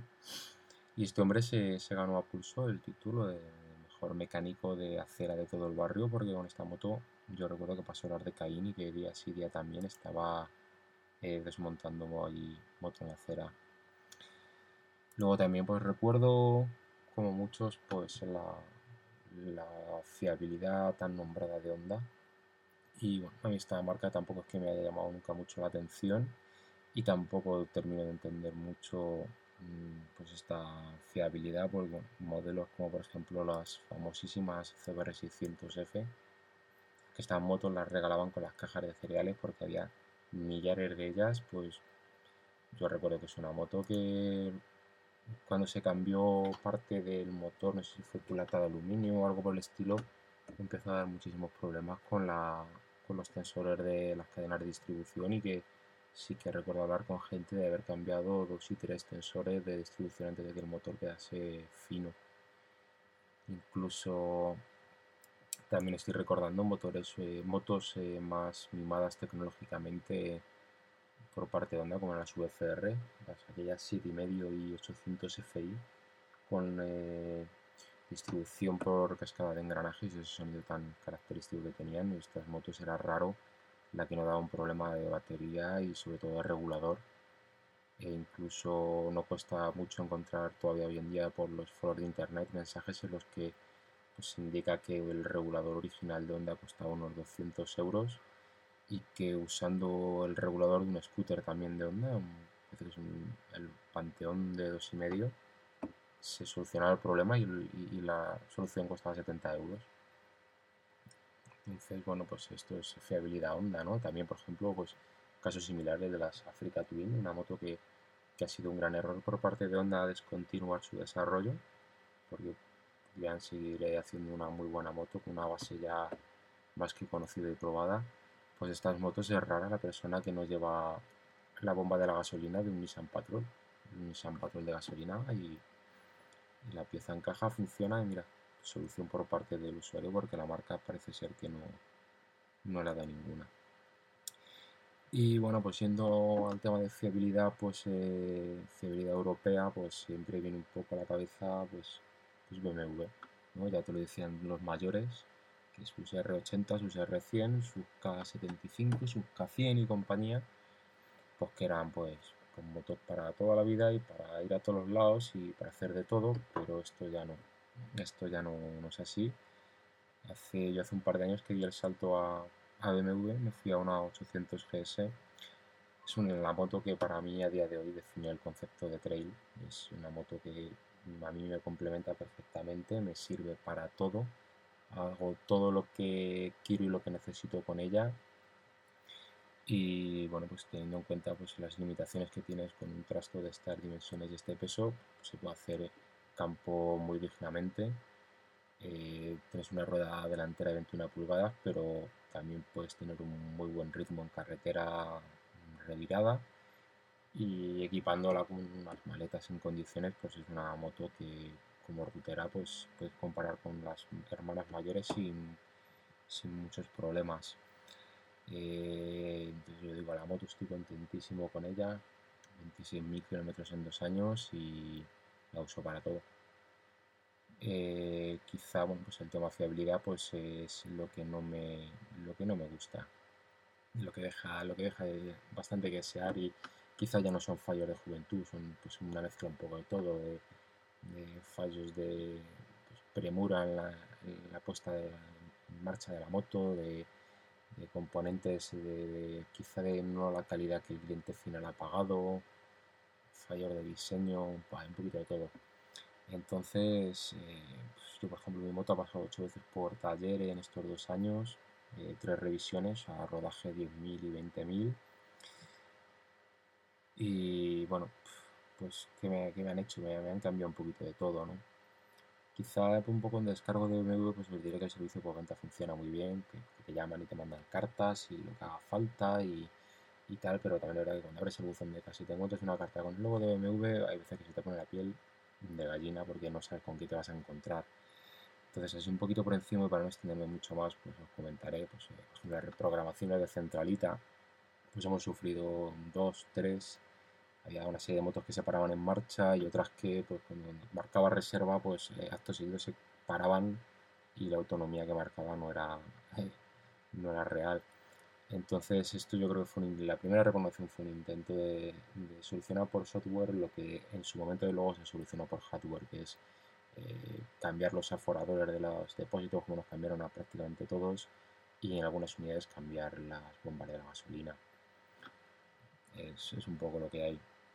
Lo único que bueno, pues, eh, no te esperas que me vaya a hacer esto de una primera reprogramación como de emergencia y no consiga solucionar nada, al contrario, empeora porque una de las cosas muy buenas que tiene esta moto es el, consumo, 4 litros y medio, 5 litros y medio a los 100, con un ritmo sueltecito y llegarán a encarecer entre un litro, litro y medio el consumo mm, sin solucionar el problema, entonces eh, no, te, no te lo esperaré de BMW, o por lo menos antes no se oían estas cosas y ahora, pues ahora pasa.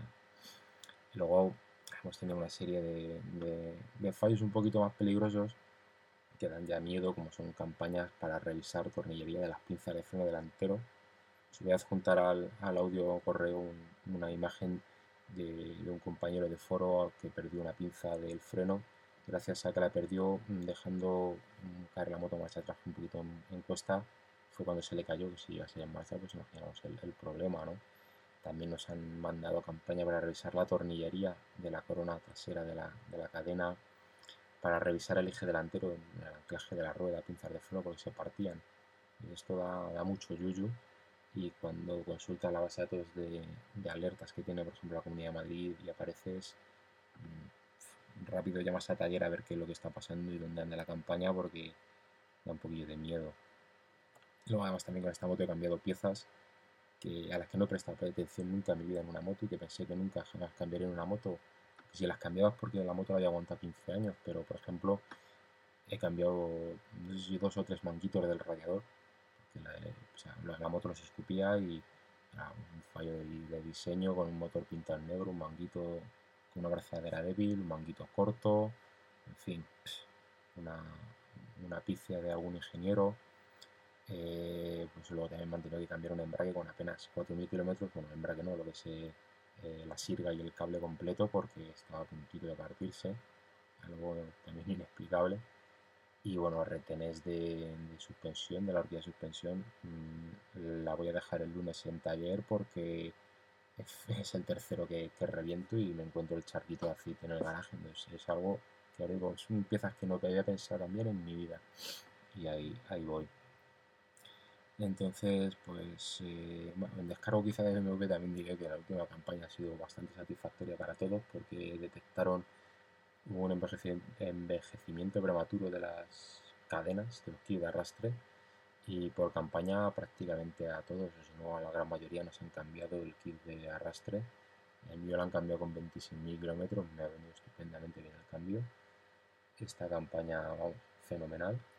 Y también he de decir que la que la resto original a mí no me parecía ni muchísimo menos malo. Yo con 20.000 kilómetros metí con un canto en los dientes porque por podérselo sacar. Y llevaba ya 26.000 y es un kit que podía durar perfectamente hasta los 30. Así que bueno. Y bueno, pues eh, un poquito ya para terminar, que me estoy poniendo muy pesado, pues, eh, pues con esto creo que bueno, que esto ya no es lo que era, que ya no existe ni marca buena y que todas tienen sus cosas, que ya no es esta marca tiene esta moto con estas características, ¿no? es que esto ya es así, que la crisis es la crisis, los controles de calidad están ahí, y que bueno, pues que si tienes suerte y, y, a tu moto o a tu unidad en concreto no le pasa nada, pues disfrutarás de ella y tendrás los mismos problemas que la mayoría de, de usuarios de tu modelo. Y si te toca una china, pues tendrá los mismos problemas que los demás y algún otro quebradero de cabeza adicional que, bueno, que ya verás cómo solucionas. En el caso, mira, si te sale mala, pues no lo pienses. Cambiar de moto y se acabó el problema no hay mucho más que, que, hacerle a todo esto. Las motos no hay que fiarse de la fama que puedan o no puedan tener porque bueno, eh, las motos entran por los ojos, se compran con el corazón y se disfrutan todo lo que se pueda. Si sale rana, pues se vende y otra. Y no hay mayor problema. Bueno, siento haberme extendido tanto y nada, un saludo para todos y os seguiré escuchando. Venga, chao. Bueno, pues gracias Sí. por Gracias por tu mensaje. Sí, sí, la verdad es que... Muy bien detallado. Muy bien detallado.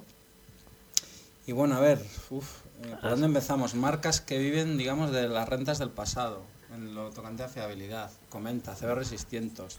Bueno, model- modelos antiguos así, modelos que, que yo considero, bueno, las llamaban motos indiscutibles. Las 600 que F, siempre se supone que salían bien, siempre, sí. Las pruebas de los 100.000 se veían en los motociclismos, Mm. me acuerdo, de estos dos modelos y algunos más. VFR, batería y regulador. Yo que sé, curioso lo de piezas de coche o de otras motos. Lo que de valen coche me para ha sorprendido. reparar Lo del Sí, regulador, lo del regulador, flipante. O sea, y lo de la bomba de gasolina del Nissan Patrol para la Africa Twin. Yo eso impensable, ¿eh? Ahora, lo que dices, ¿cómo habrá o cómo o quién habrá llegado a concebir que esto podía valer para esa moto? ¿Sabes lo que te quiero decir? O sea, a veces el, el- el- igual la necesidad, desde luego, agudiza el ingenio, ¿no? Porque Bueno, es al- sorprendente. Al, chico este, eh, bueno, yo no sé, yo diría que le ha salido mal la, La BMW. Es que la BMW es que tiene tela, ¿eh? Porque es que comenta aforadores, bomba de gasolina, centralita, temas de consumo, kit de arrastre, pinzas de Sí. freno delantero. No, no, es una de serie de detalles Retenes de gordos. suspensión que van tres. Kit Lo que- Bueno, sí, rodamientos de ruedas. Lo que pasa es que es lo que comentamos ya en algún podcast, que BMW, eh, con todo, en los últimos años es la que más llamadas a revisión se está llevando, O ¿eh? sea, A lo tonto. El tema, de, el tema de fiabilidad, ¿cómo se mide, digamos? Por lo que Por llamadas tú a revisión. Llamadas de garantía, ¿no? Eh, y bueno, más que por, no, perdona, más que por llamadas a revisión, por garantías tramitadas. Garantías Entonces, esto lleva un porcentaje, que ahora no es mejor no decir en directo, Mm. pero en el que, por ejemplo, por hablar del caso que comentamos siempre, tema Ducati y Mm. japonesas, pues las japonesas más o menos están a un cierto nivel, eh, las Ducati de los 90 estaban bastante más por encima y las Ducati actuales de 2004-2005 en adelante eh, están a un nivel bastante ya más cercano a las japonesas. Lo que pasa es que esto tampoco tiene nadie ahora que pensar que yo que sé, que es por ejemplo una Ducati están tramitando un 40%, un 50%, no, o sea, ni en su peor época. Estoy hablando de unos valores más bajos, lo que pasa es que claro, para para las marcas eso supone, ¿no? Es decir, y para el público pues también. ¿Eran más pero- fiables las, las motos de antes, Mandy? K75, como dice este chico, más fiables. BMW más fiable antes. Hombre, que aún ahora. están rodando algunas. ¿Cómo, cómo lo ves tú ese tema? Realmente estos modelos no tampoco soy tampoco es que los conozca mucho, pero yo creo que en cualquier caso, salvo la electrónica, que sí que, eh, que cada vez influye más en los en todos los motores, tanto de coches como de motos, de lo que sea, yo creo que tendrían tendría por lógica que ser más fiable ahora. ¿no? Mm. Está todo más centralizado, está todo más todo mucho más lo que pasa es que a veces también es más complicado, ¿no? O tiene más puntos de fallo. Sí. Y Bueno, yo creo que la electrónica, bueno, los motores en sí, claro, son, son más complicados. Antes era, un motor era, pues eso, un motor básico. Era Un- mecánica, era mecánica y de, ele- un- de electricidad había sí, un poco. chasis, un motor con un cilindro, una caja de cambios y, y a funcionar. Cuatro sensores, Sí. pero vamos. mm, Lo que pasa es que ahora yo creo que depende también un poco más, más que del hecho este, que es lo que comentas tú un poco, que si las cosas evolucionan, yo a mí personalmente yo no me asusta que, que un vehículo tenga más tecnología, si es que es lo que quiero, ¿no? Y es normal. Lo que pasa es que es más el tema que, como comenta un poco Antonio, ¿no? Eh, tema de, por ejemplo, costes, de cómo bajan la calidad, eh, invierten más en tema de publicidad, de marketing. BMW ahora seguro que vende muchísimo más. Entonces, cuando una marca afronta ciertos retos, eh, yo creo que se nota y tú ya haces un estudio. Ya comentamos en el otro podcast, ¿te acuerdas lo del Super López de la Opel? que fue un punto, por decir, una marca en la que en tema coches pues se produjo un poco este fenómeno. Y en motos es igual, es decir, ahora están en un punto quizás eh, bastante positivo para ellos de ventas en los últimos años y eso se nota cuando sacan un modelo nuevo, gama un poco económica o más asequible, como en el caso de la F800, y en el que tienes más competencia, de algún lado has de recortar. Y es lo que te decía el otro día, digo, hostia, pues claro, un BMWista seguro que coge esa moto y dice, esta no es una BMW, ¿no? Y preferirá mantenerse en otros modelos. Yo creo que en, en todo- en todos los sitios cuecen habas, ¿no? En ese sentido. Yo también, bueno, particularmente pienso que fallan más ahora. Claro, yo también he usado motos de esta época, ¿no? 90, 91, 92. Y yo me acuerdo cuando preparaba el scooter en, en Valladolid, lo hacía en un taller. Hmm. Y bueno, sí, veías pues eso, las japonesas típicas de los, de los 90. Pero no sé, yo creo que fallaban menos y los diagnósticos eran... Claro, no había tanta electrónica, era, no sé, el taller funcionaba yo creo que de otra manera. Luego comenta el tema de servicio postventa, que dice que al menos el de BMW es bueno.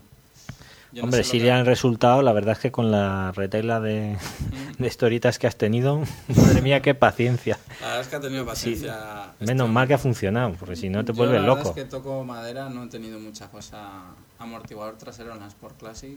Pero, Pero nada, a sí. ver si como, bueno, supongo que nada que no se pudiera solucionar en garantía, pero bueno, hay cosas aquí que, que Son más graves, pasan. ¿Eh? Dice el retenes, los retenes de las Orins en las multistradas. Bueno, tú te lees algún post, no sé si en Ducatistas hay un, un hilo de multistradas, 350 páginas. Yo creo que si te lees entero no te la compras. Porque ves retenes de la Olins, yo diría que al 80% de los que tienen la S, Alguno le ha, le ha cascado. aforadores a todos. Sí. O sea, a todos. O sea, al 100%. Yo que sé que me ha sabido. Uno con un rodamiento de cigüeñal. O sea, es que yo creo que como empieces a, a- Sí. a mirar, al final no, No, en te- general yo creo que es lo que dices tú, que ahora las marcas como Honda, por ejemplo, sí que he visto un cambio de, de clientes que, que han cambiado incluso a Suzuki por el tema, sobre todo en las deportivas, por considerar a Honda una marca a un nivel de ya no de prestaciones, sino de fiabilidad, motores que no consumen aceite y, por ejemplo, el caso de la CBR 1000 2006-2007 en adelante, además yo he conocido alguno cercano que era para volverse loco, o sea, motos nuevas con un consumo de aceite bestial, gripado de motores en motos nuevas. Honda no lo ha querido reconocer. Nuestros amigos de motociclismo, por citar una de las revistas en la que vi el artículo, haciendo caso omiso, diciendo que eso eran inventos de la gente. Y no, señor, no son inventos de la gente. Se llegó a, a, a pensar que podía ser un fallo de diseño de segmentos. No sé si es que traían dos, tenían que llevar cuatro o algo así, pero claro, Honda no se ha pronunciado, pero este tipo de problemas de consumo de aceite en esta moto ha ido pasando, ¿no? Entonces, claro, hay gente que no se esperaba esto de la marca. O sea, es que en Honda, el que era de Honda es Honda para siempre. Y ya ha habido, pues eso, un número, supongo que no muy importante, pero ya especial, que dice, hostia, gente que ha dicho, mira, pues veo que la Suzuki de mi amigo no consume, o que la Yamaha de fulano parece que le tira igual de bien y no sé qué. Y han ido cambiando dentro de las japonesas algo que era impensable, porque ya digo que normalmente los fanáticos de Honda son ya de familia, ¿no? ¿Tú has tenido algo por ahí, Mandy, en, en la Ducati? Ese, ese embraguecillo. ¿Qué pasó?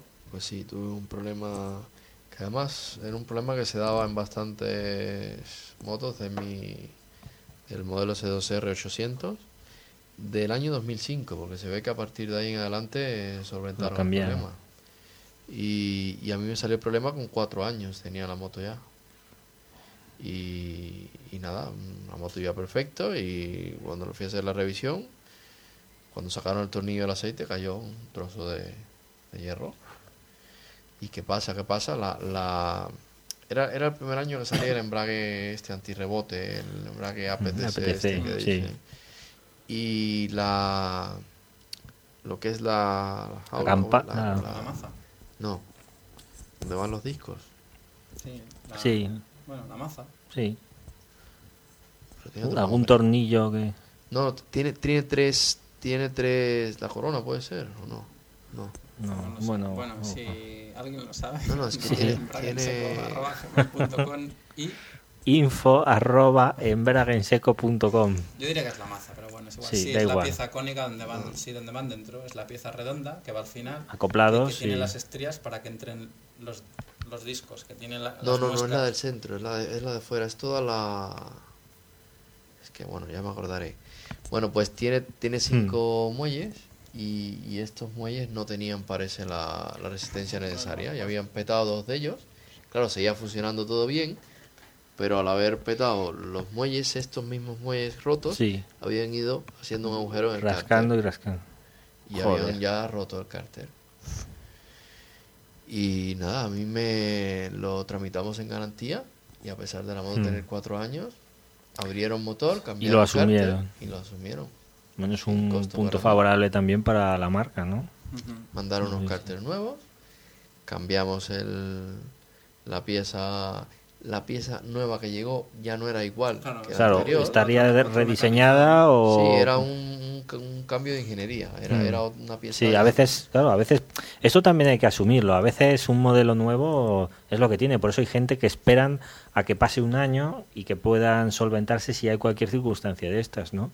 A veces somos los bancos de pruebas también de las marcas, ¿no?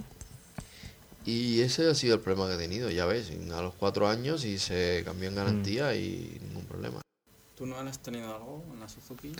No, yo con las italianas, no, con estas no, solo con las italianas. Eh, la verdad es que he acabado tanto con unas con otras, es eso que igual cae, sobre todo con las motillos y con scooters, que es que era bárbaro, porque hacer kilómetros era, era una locura, ¿no? Normalmente, eh, eso es lo que a mí, por ejemplo, no me gustaba un poco de ellas, porque de estética es lo que decimos, indudablemente son líderes, pero es el tema de que a veces tenías fallos, por ejemplo, de algo, de una bomba, de algún determinado componente, y eran fallos que ya venían de atrás y que luego en modelos nuevos seguían pasando. O sea, que a veces decías, pues ¿cuánto tiempo necesitan los ingenieros de turno para eh, decidir o cambiar de marca proveedora o que solucionen el tema los que fabrican este componente, ¿no?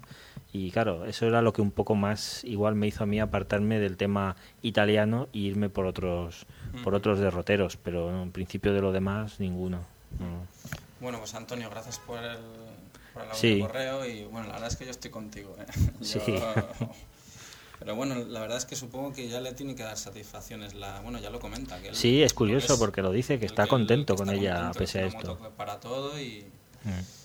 Pero bueno, esperemos que no te dé, bueno, que no te dé muchos más quebraderos de cabeza y Sí, cualquier y cosa que tome tengas, nota, pues, ¿no? Las sí, marcas. pues cuando quieras, pues nos, nos, Sí. nos lo cuentas. o- Y si quieres puedes mandar foto y la ponemos. Claro, ¿eh? bueno, de hecho ha Una mandado una foto. foto. Ah, sí. Sí, ha mandado una foto, pero de, bueno, de un eje delantero de un foro. Mm. Bueno, Roto, que eso ya es más, más. O bueno, si quieres, ya sabes, si tienes Skype, pues cuando quieras vienes y Sí. nos lo cuentas exacto. en directo. Y bueno, y Hoy más, ya más o de- menos, sí, bueno, está el tema esto- de Mandy, yo no me resisto. ¿Tú estás viendo las carreras últimamente? Y sí, intento verlas, intento verlas. Sí, Mm. básicamente, el, el- hasta el año pasado veía también Superbike, pero es que Bueno, este año, ya sabes, con la tele nada. este año la han quitado completamente y Mm. nada. Se puede ver en. En no en la Ah, bueno, con internet, es la Sí. 7 o... en la 7 de Italia. Lo que pasa es que hay, bueno, ya ya tienes el trabajo de ponerla y tal, que se puede ver, está bien. Mm. Pero al final la gracia de ver en la tele cuando te la ponen, que Mm. es ya no está. Pero MotoGP sí, lo, lo, lo, lo voy siguiendo. Sí, hoy estaba en los entrenamientos, Indianápolis, una carrera interesante. Mañana la carrera por Sí. la, bueno, tarde-noche, ¿no? Buen Sí, circuito, circuito siete rápido. de la tarde, Sí. todo el- A la- sí, a las 9 es la carrera, a las 9 hora Supongo que nuestra, hora estás- española. Estás al tanto de los últimos fichajes, porque bueno, el último Sí. Gran Premio ha sido ya, casi se ha Sí, sí, definido, sí, se han definido todos los equipos y... Sí, está prácticamente cerrado casi todo ya. Mm, Quedan bueno, cuatro, el Dovicioso por ahí, se Pedrosa está para cerrar Hoy, y... hoy el, es- el Spice hoy lo, Lo- lo ha hecho oficial hecho que se oficial va a que Yamaha. Se va a sí. Yamaha oficial. ¿no? Bueno, Yamaha oficial. Faltaba el hueco este del Tetra que comentaba en el anterior podcast, que no me acordaba quién comentaba, bueno, quién decían que lo podía ocupar, que era el, el tío este, el Cal Crutchlow de Superbikes, pero al final parece ser que no. Hay rumores de que Elías, a lo mejor... ¿Qué Que te parece suba lo de, Elías. lo de Elías? Yo tengo la teoría de que debería quedarse un año más en Moto 2. O sea, ir a MotoGP, a una moto, aunque sea oficial como Sí. Suzuki, pero que no, no, no es puntera, creo que es un error. ¿A ti qué te parece? Mm. Desde nuestro punto de vista de aficionados, claro. Mm, Yo creo que él no se ve en Moto 2. Y está, yo, no sé, se le ve como, como, como si no lo estuviera pasando bien, como si estuviera castigado, ¿sabes? Y desde ese punto de vista, pues bueno, él- supongo que si logra realmente ganar el campeonato, pues habrá demostrado, y no sé si lo está haciendo por eso o no, Mm. que realmente no es su lugar y que él puede ganar y, y quedarse un año más. A ver, si no gana el campeonato, quedarse un año más hasta cierto punto tendría sentido, porque, ganando, porque es que si no, se iría más atrás aún. Ya, ya, ya. Claro, yo mientras, Pero mientras si gana- mantenga la moto vertical, la Suzuki, al acabar la A jornada, ver, yo creo que Suzuki, que está teniendo ahora bastantes problemas, eh, lo que está claro ahora mismo que como está el campeonato con, con el tema de la crisis mundial y tal, eh, Dorna está dando un montón de ayudas cosas. Y ahora Mm. si se te rompen motores te dejo más Mm, y bueno, tal, sí, porque es vale. que si no la obligarán a irse como Kawasaki. Es que Mm.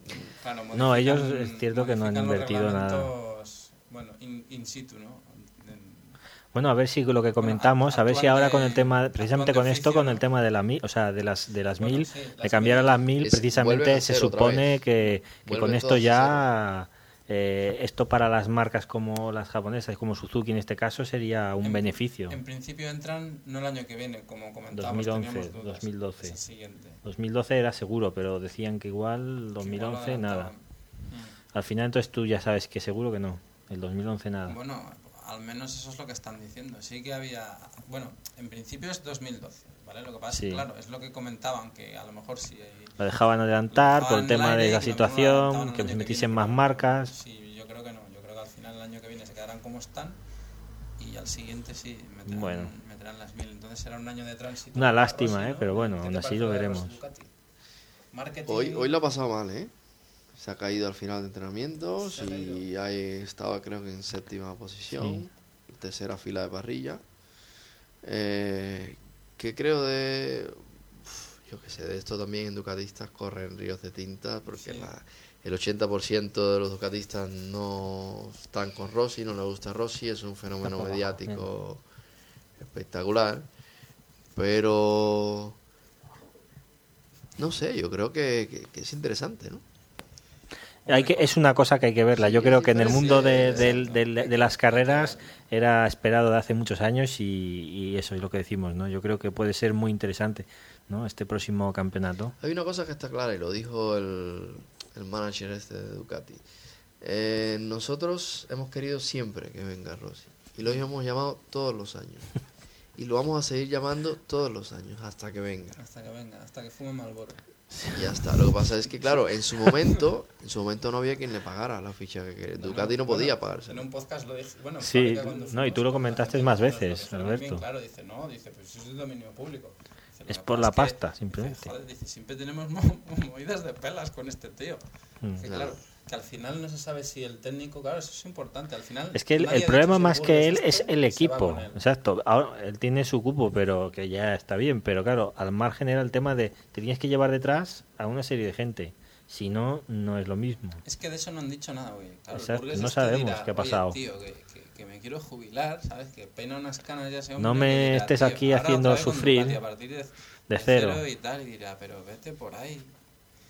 Sí, pues no sé, vete a saber. Igual nos sorprende ni hay un cambio. problema de pelas y de pasta, Pagando San Pedro canta, ¿no? Mm. eso no tiene. Bueno, Mira, hoy, hoy mismo decían en la en los entrenamientos que, que el Spice ganaba más pasta cuando estaba en el AMA el ama, sí, sí, ya Mm. lo comentó.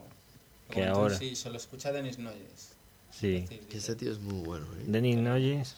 Denis no Es- es sí, es que, pero es que, Muy sí, bueno. lo siento por el, por, otro, bueno, es que el otro yo creo que hace su Madre papel mía. de periodista, es periodi- eh, no sé ¿Sabes si lo es, pero es, Yo creo que les hace menos buenos. O sea, también Sí. tener un tío al lado con el bagaje del Noyes y, y- además con... con el otro, explica, alguna vez le tiene que corregir por temas ya no solo de datos de motos, sino temas de estos concretos que dices, tío, lo que decíamos el otro día, cállate ya, déjanos ver la carrera, ¿no? Porque poco Claro, le falta, es o sea, y- ejemplo, pero bueno, supongo que es a- periodista, a yo no lo sé, ¿eh? no lo he mirado, pero Cribillet básicamente está callado hasta que te da alguna información hasta que le deja el otro Sí, que diga algo. Pero es que este tío no se calla, es que no se calla un momento. No, no se calla ni bajo el agua. Pero esto les pasa un poco a todos, la pólvora. El hombre, yo creo que es un poco caracterial, ¿no? Porque el carácter Siempre no ha sido más discreto y no. un tío muy, así muy correcto. El- el Y es un poco este- decir, oye, que si no os este importa- Parece, el- parece un hincha, un, bueno, además es lorencista declarado. De hecho, Sí, se este le, de se le ve en la cara. Él hizo el prólogo, libro que he dicho una y mil veces que no voy a comprar, Pero, pero lo leeré en la biblioteca, eh, aprovechando qué tal. por cierto, está ya, ¿sabes si la...? No, en Valladolid le tengo. En la, está en la Solo tienes que pillarlo cuando Solo esté disponible. sí, bueno, la semana que viene voy para allá otro vuelo. Y bueno, no, otro vuelo de vuelta que bajo un coche, pero bueno, que lo, me lo intentaré leer. A ver, ¿tú qué, qué tal vas con la operación Impala? No la has abierto. Eh, sí, eh, ¿Sabes qué?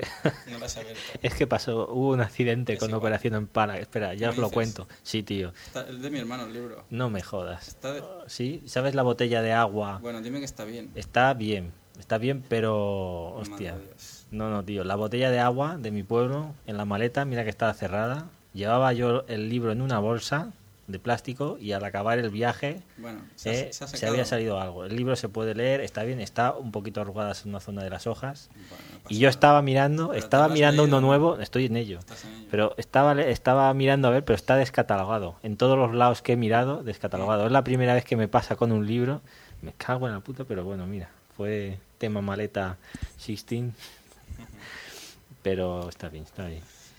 Pues a lo que íbamos, que, que sí, estará. Yo creo que el año que viene estará. Estará la cosa. Bueno, Sí, estará interesante. estará interesante por ver a este Mm. tío en Ducati. Y yo a Stoner también tengo. El Stoner, con la onda. el Stoner irá bien, irá Sí. bien, irá bien. Yo tengo curiosidad. Stoner en la cuarta carrera de MotoGP con la Honda satélite hizo, hizo la pole. Ujú. O sea que fue un, fue un año donde se caía en todas las carreras y porque es que si él no va, él va saco y si no va bien, se cae. Y bueno, ahora que hemos hablado de periodistas y retransmisiones, no sé para qué año, no lo recuerdo ahora. Siempre que me viene un flash para el podcast en directo, luego ni me acuerdo del año, ni me acuerdo de la fuente, que, Se va a cuatro. que se iba así, o a Telecinco, que se iba a la retransmisión. No, Telecinco. Pero como se vaya a Telecinco... Bueno, a Telecinco si lo hacen será por coger el tema de, Ay, yo creo de a que han cuatro perdido con la Fórmula igual. 1. Yo creo que es igual donde lo que- pasen. que yo ojalá que no. Es que yo había sentido que cuatro, no tampoco. Ujú. Y ahora que nos han quitado los anuncios de, de televisión la- española, Mm, bueno, ojalá que sí. Igual Si por lo eso, igual, no, pero igual ya, por eso ahora. si lo no. ponen en Telecinco... Verás tres curvas y, tres Sí. curvas y el... y anuncios. Y venga, tres curvas más. tres curvas que además yo no lo entiendo que porque dices qué cojones tendrán los creativos de marketing en la cabeza yo estoy viendo una carrera Yo no quiero que me hablen de- Danone Es que no me compraré compro esas una puta natilla ya vida, nunca. tío. sabes o colonia tal digo hijos de os vais a joder Sí. yo no sé tío No, es que realmente yo no les presto atención. O sea, y de hecho a veces Y lo bien que Cambias quedaría al canal si el que no lo pone. Danone te paga para que tú no tengas anuncios. Entonces sí dirías. Exacto, que es lo que Vale. hacen otras, Vale. Ahora me otras voy a marcas. comprar ahora me voy a comprar un carro un palé de natillas en el Mercadona sabes solo porque no Sí, sí, sí, sí.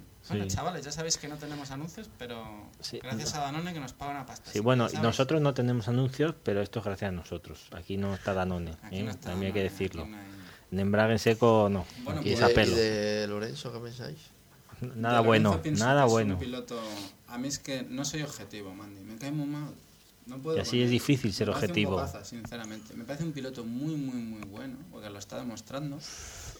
Pero Es más agresivo, que es lo parece que le hace un poco lo sí. que le falta a Pedrosa, lo tiene él de sobra, ¿no? Pero en me ese parece aspecto. un tío que cuando habla, pues sube el pan. ¿Sabes? Es decir, mira, mejor Tú lo has dicho. Y ya lo Hombre, yo yo creo que él es de los que tiene la, en aquello de que, si- Muy soberbio, lo veo. de que hablen. Aunque hablen mal, pero que hablen, ¿no? hable. Sí, pero lo que pasa es que, Mira, yo- bueno, yo, no- estoy con no sé. vosotros. A mí tampoco. A ver, a mí me da incluso hasta vergüenza ajena las celebraciones esas que hace. Lo que pasa es que. mm, Claro, lo que tú dices, un piloto. No solo es que, que es un piloto bueno, sino que él es un piloto, ¿no? Ya se, lo que él hace, lo hace bien. Es como cuando. Yo qué sé, cuando tienes un. Cuando te lees un libro de un escritor que te gusta, pero que cuando le hace una entrevista dice, pues soy un pesado, no me Sí, gusta nada. sí. Pero me gusta lo que escribe. Sí. Claro, el tío es un profesional y lo que hace, lo hace bien, ¿no? Entonces, a veces la gente Está en se su momento, ¿no? Porque sí. pues, que hable, es- es- ma- lo importante que, que es, es un piloto. Lo que pasa es que, claro, cuando Mira, abre la boca, mira, tú- yo le dejaría el casco puesto y le diría, vete allá al fondo del, del box. Y haz lo que quieras, No pero allí, cerrado. Y, No y ahí está de hasta lo... mañana. Qué guapo estás ahí al final. Joder, pero- el- ¿habéis visto el último MotoGP Club? No, yo no lo he visto. Si podéis entrar en la página de, de Televisión Española, Mm, sí. RTV, MotoGP, pones en ¿Dónde Google está la zona? y, y, y lo, y os lo echáis un vistazo. Sale Héctor Barberá, que bueno, tampoco es que hagan- está el chaval con la Ducati de las PAS, Mm. pero tú le ves cómo se expresa, cómo habla. O sea, la coherencia que tiene. Es que da gusto ir a Escucha, y hablar a ese el chaval, Alex tío. Espargaró, Es por que- ejemplo, por o- decirte o- otro caso, bueno, otro chaval, también jovencillo, y lo misma historia, le oyes hablar y dices, joder, tiene la cabeza en lo que Sí, no, está. no, no, O sea, está. No, pero es que ya si me Yo me acuerdo una, una carrera de, de, creo que fue en la Una Seca, cuando todavía Bautista no estaba en Mm. MotoGP, que fue de visita y estuve ahí con ellos hablando. Y el tío es que te daban ganas de decir al Riveras, este, tú salte y deja ahí a Bautista, deja a que es un Bautista. crack, sabe un montón, es súper... Es un tío que tiene, tiene ángel, ¿sabes? Hasta la, lo- tiene... hasta la locución, si me apuras. Sí. O sea, Súper gracioso, sí, súper perfecto, agradable. tío, perfecto. Sí, lo que pasa es que, mira, aquí entramos en lo del tema, que, pa- que a mí me sorprende porque para muchos les parecerá esto que es muy normal y habrá quien lo vea políticamente incorrecto, lo que está haciendo Lorenzo, ¿entiendes? Y sin embargo luego no te dejen decir ciertas cosas a otras personas o, o los corten, ¿no? A mí el tema de las celebraciones tampoco lo llevo muy bien, no entiendo un poco, porque no es algo, es lo que decías tú, no es algo ya espontáneo, se ve que detrás hay marketing y venta de, Es que es como si no. Tú te das cuenta No que, es que no es, que no es natural. Ahí Claro, está el problema. Eso lo hace. Rossi también. Hay O gente lo ha hecho en momentos, payaso. pero lo ha hecho... Puede haber gente que diga es un payaso, ¿vale? Pero se le ve natural. hmm. Y tú haces una payasada natural y eres un payaso. Pero, pero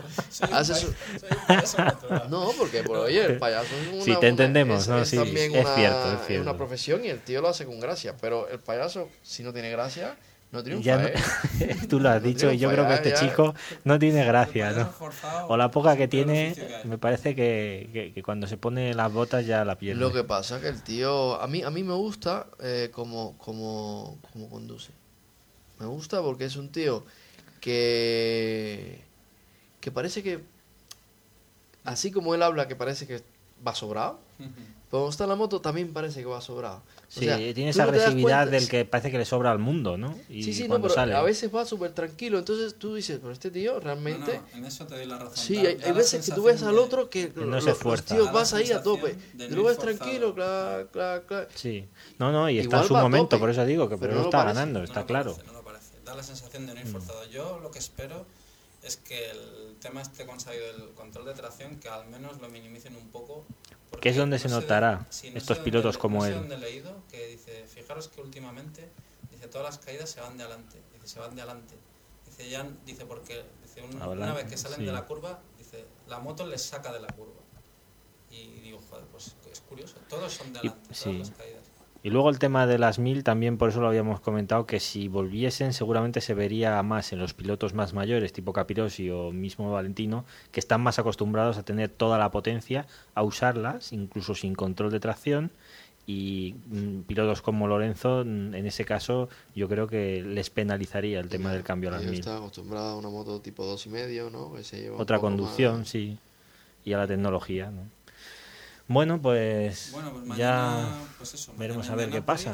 Eh, vamos a, ¿qué hacemos? ¿Salimos a verlo a algún sitio? no lo sé, ya veremos a ver ¿Cómo mañana ves? cómo estés. Pues Tú de descansa. noche, ¿eh? A las- A las 8, creo Sí. que a las 8. Hombre, pero Es tarde. No, a las seis y 9. media, diría, No, la carrera a las dos. 9 es MotoGP.